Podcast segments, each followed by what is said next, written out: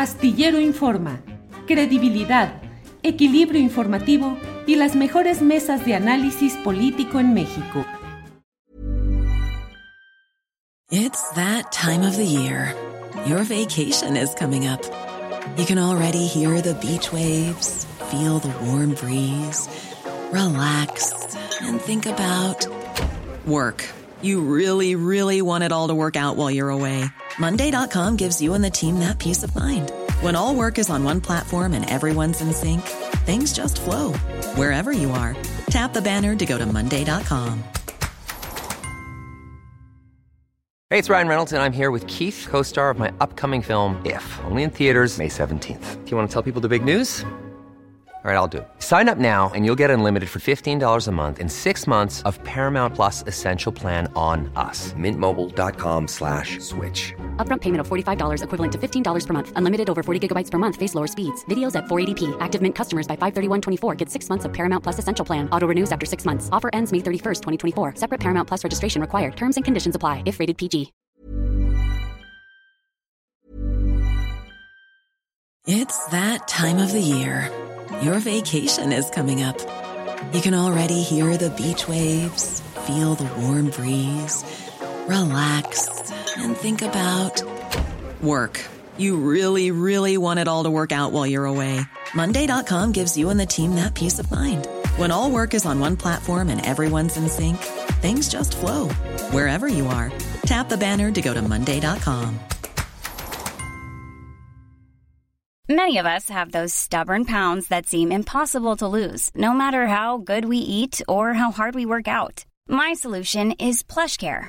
PlushCare is a leading telehealth provider with doctors who are there for you day and night to partner with you in your weight loss journey. They can prescribe FDA-approved weight loss medications like Wagovi and Zepbound for those who qualify. Plus, they accept most insurance plans. To get started, visit plushcare.com slash weight loss. That's plushcare.com slash weight loss.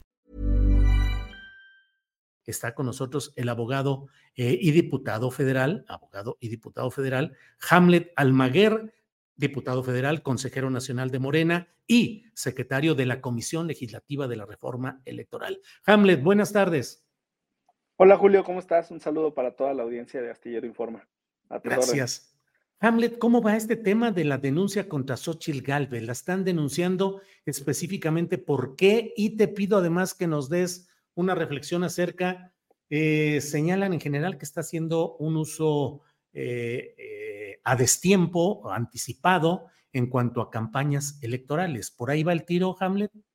Sí, son actos anticipados de campaña, Julio. Te voy a mandar con producción el artículo, es el artículo séptimo de los lineamientos que emitió el Instituto Nacional Electoral para regular esta etapa de las pre-pre-campañas o de posicionamiento político, que es como el Tribunal Electoral denominó, y en el que distinguió el tribunal entre el derecho a la autoorganización de los partidos con la finalidad de preparar cuadros, de formar liderazgos políticos, pero no del ejercicio de un derecho electoral que incluya la presentación de una plataforma eh, eh, que busque colocar o posicionar a una persona de cara a las elecciones del próximo año, julio. ahí está muy, muy clara la redacción del artículo séptimo que prohíbe la presentación de este tipo de plataformas. Y también nosotros consideramos pues, que está utilizando la plataforma que le brinda ser senadora de la República, porque el primer acto anticipado, ya en esta etapa, una vez que fue designada coordinadora del frente, eh, constructora del frente, fue la respuesta al informe de gobierno del presidente López Obrador. Este es un deber constitucional que se impone al presidente de la República de presentar un informe ante el Congreso. En esta ocasión, pues fue a través de la secretaria de Gobernación, la secretaria alcalde, y por escrito, y los grupos parlamentarios tienen derecho a responder ese informe y a decir qué les gusta y qué no les gusta de esas cuentas que está rindiendo a la nación el presidente de la República.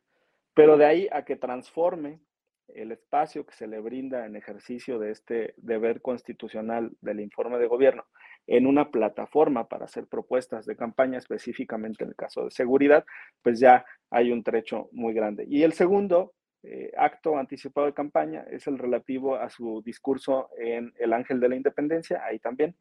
Eh, hizo énfasis en que algunas eh, políticas que se han implementado las iba a mantener, otras las iba a quitar y otras las iba a ajustar. Y a partir del minuto 20 del discurso, ella hace un llamado a un gobierno y entonces empieza a delinear cómo va a ser ese eh, hipotético, improbable eh, gobierno que está planteando el electorado.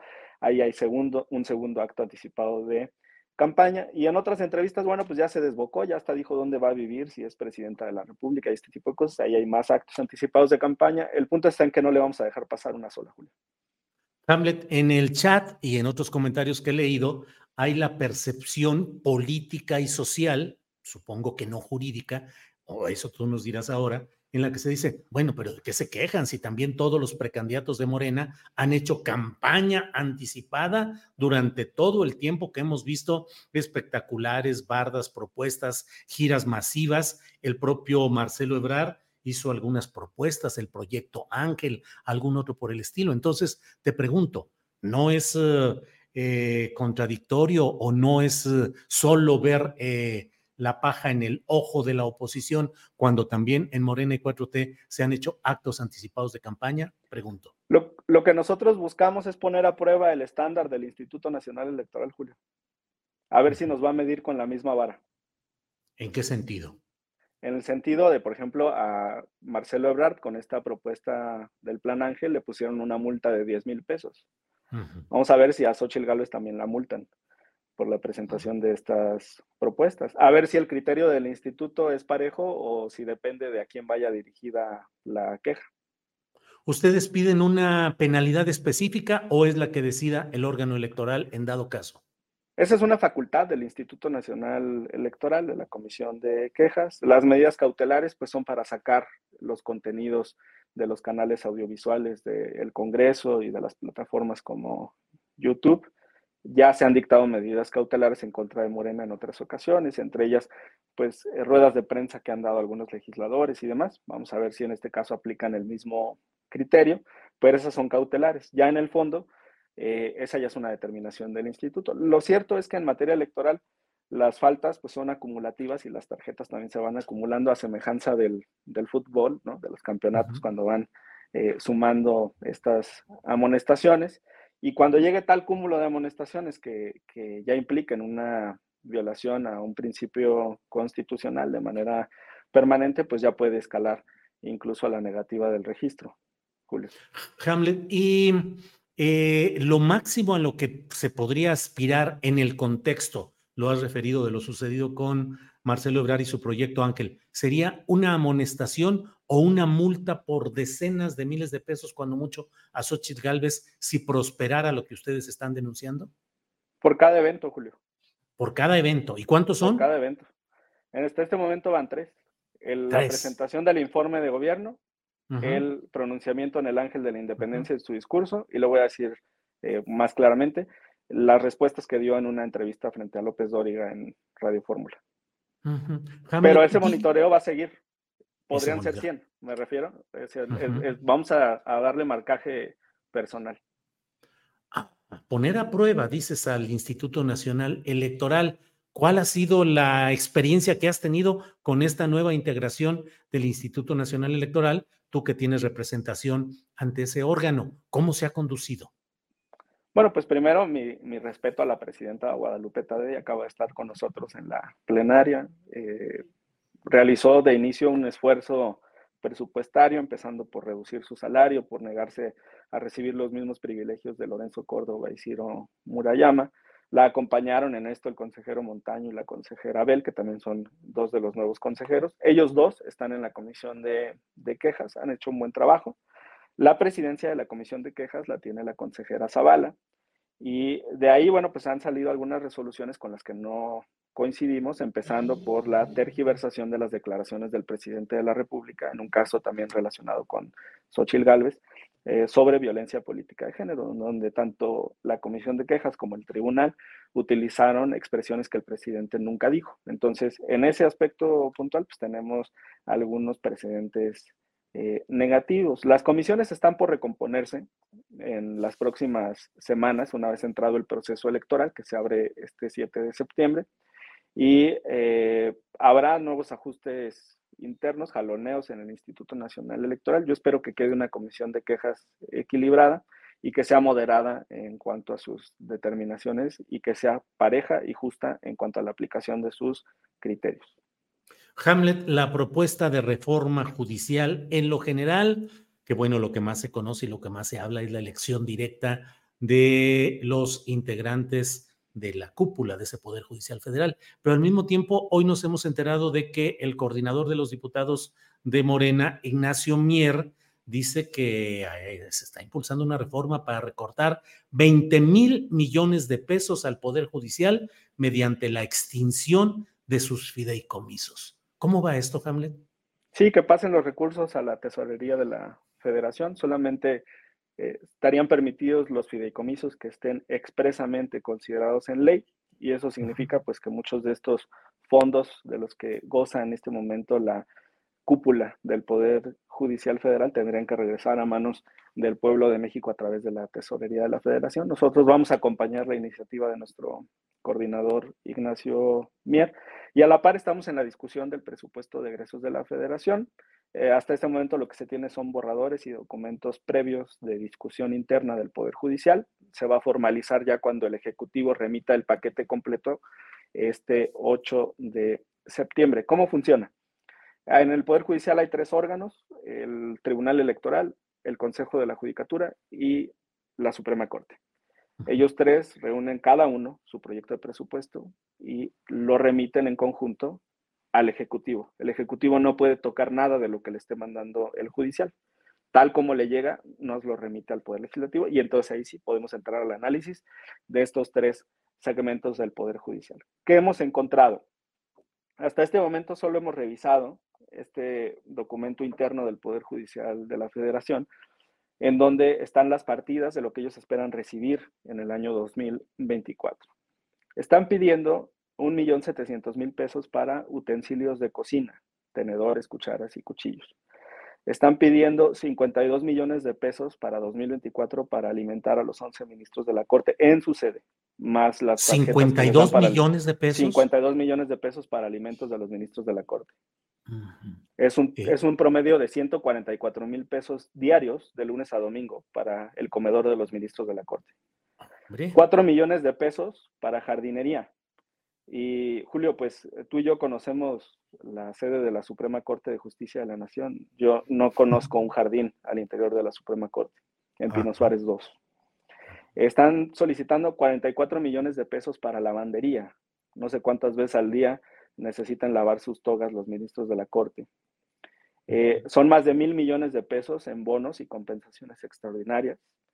Eh, cientos de millones de pesos en seguros de gastos médicos mayores y también en el seguro de separación individualizada. Entre estos dos seguros son 400 millones de pesos, 150 en uno y 250 en el otro.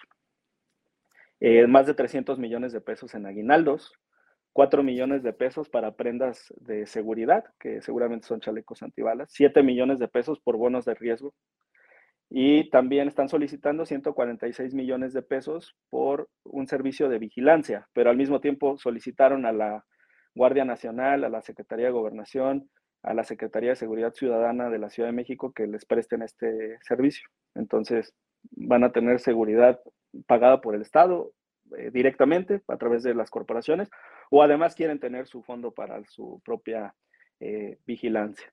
En suma, hay más de 2 mil millones de pesos en la Corte en gastos suntuosos y frívolos, de los eh, cerca de 7 mil que están solicitando en este presupuesto, solamente como Suprema Corte en sentido estricto. El presupuesto completo del Poder Judicial de la Federación están planteándolo por 84 mil millones de pesos y por eso nosotros consideramos que sí hay un espacio viable de reducción de entre 15 mil y 24 mil millones entre estos tres eh, subconjuntos, que sería Suprema Corte, Consejo de la Judicatura y Sala Superior. Em, tenía yo una pregunta que te iba a decir, oye, hay versiones de que toda esta idea de reducir el presupuesto era una manera de apretarle el cuello al Poder Judicial con el que hay diferencias profundas para tratar de doblegarlo políticamente, pero ya con estos datos que nos das, yo digo, híjole, Hamlet, en lugar de estar de diputado, deberías de buscar ser ministro de la Corte, con todo eso que hay ahí, Hamlet. Te dije que quería ser ministro de la Corte, Julio, pero no por esas razones, eh, porque los poderes y las instituciones se transforman desde adentro. Eh, desde acá, desde el legislativo, se puede hacer un esfuerzo como el ajuste presupuestario, pero en realidad el, impulso en esa transformación interna solamente puede desarrollarse si hay personajes que estén pues de acuerdo con estos principios como el de austeridad eh, republicana. Y sí, pues no, no sé en qué afecte a la impartición de justicia que los ministros de la Corte no, no coman langosta. Claro. Oye, Hamlet, eh, ya lo explicaste, pero te pido, porque luego a los que somos legos o no iniciados en estas ciencias de lo jurídico, a veces tenemos que precisarlo así. La, el Poder Judicial, la Suprema Corte, podría de alguna manera intentar invalidar la decisión que tome el Poder Legislativo respecto a su presupuesto. Ya me lo dijiste, pero te pido que seas muy preciso para oídos duros como los míos. Sí, tenemos un precedente muy significativo que es el del Instituto Nacional Electoral, ¿te acuerdas? Cuando le redujimos el presupuesto de 25 mil a 20 mil millones, cerca del 20%. Y ahí el instituto fue ante la Suprema Corte y la Corte dijo que es una facultad exclusiva y soberana de la Cámara de Diputados emitir el presupuesto de egresos de la Federación, así está en la Constitución, pero que cuando se haga una reducción importante, sobre todo algún órgano o poder distinto del legislativo, tenemos que desarrollar una motivación reforzada, es decir, dar mayores argumentos de por qué estamos tomando esa eh, decisión. Si la Corte sigue ese precedente sobre el caso del INE, pues no tendría oportunidad de echar abajo lo que nosotros aprobemos aquí. Además, serían juez y parte, porque pues la Corte es la que resuelve estos casos en última instancia. O sea, podría ser que el Tribunal Electoral o el Consejo de la Judicatura presentaran una controversia en contra del legislativo, de la Cámara, y que entonces el Pleno de la Corte lo resolviera. Pero son juez y parte, además porque nuestro país, y esto forma parte de la reforma judicial, resulta que quien preside el Consejo de la Judicatura, es decir, el órgano que vigila a los jueces, es a la vez presidente de la Suprema Corte, o sea, es juez y parte es una autocalificación de cómo se están desempeñando. Entonces, ese divorcio que necesitamos entre el Consejo de la Judicatura y la Suprema Corte también va en la reforma. Pero son capaces de todo, incluso de algo tan vano como sería auto concederse un amparo o una medida de protección. Vamos a esperar a ver cómo se eh, revelan ante la sociedad. Bien, pues Hamlet, a reserva de lo que deseas agregar, yo te agradezco el que hayas estado con nosotros, como siempre, ayudándonos a esclarecer este terreno de lo jurídico y lo político. Gracias, Hamlet. Muchas gracias, Julio. Buen día y pues un día decisivo para la cuarta transformación. Todos estamos esperando el anuncio por la tarde-noche. Hay Consejo Nacional este domingo, estamos convocados los consejeros a la una de la tarde. Y en el punto tres del orden del día está la presentación de la persona eh, que eh, encabece eh, los comités de defensa de la Cuarta Transformación y la firma de un compromiso de unidad el domingo a la una, es ese Consejo Nacional. Días definitorios, Hamlet. Así es. Buena tarde, Julio. Saludos a toda la audiencia. Gracias, que estés bien. Hasta pronto. En Sherwin Williams somos tu compa, tu pana, tu socio, pero sobre todo somos tu aliado, con más de 6.000 representantes para atenderte en tu idioma y beneficios para contratistas que encontrarás en aliadopro.com. En Sherwin Williams somos el aliado del PRO. Para que te enteres del próximo noticiero, suscríbete y dale follow en Apple, Spotify, Amazon Music, Google o donde sea que escuches podcast te invitamos a visitar nuestra página julioastillero.com.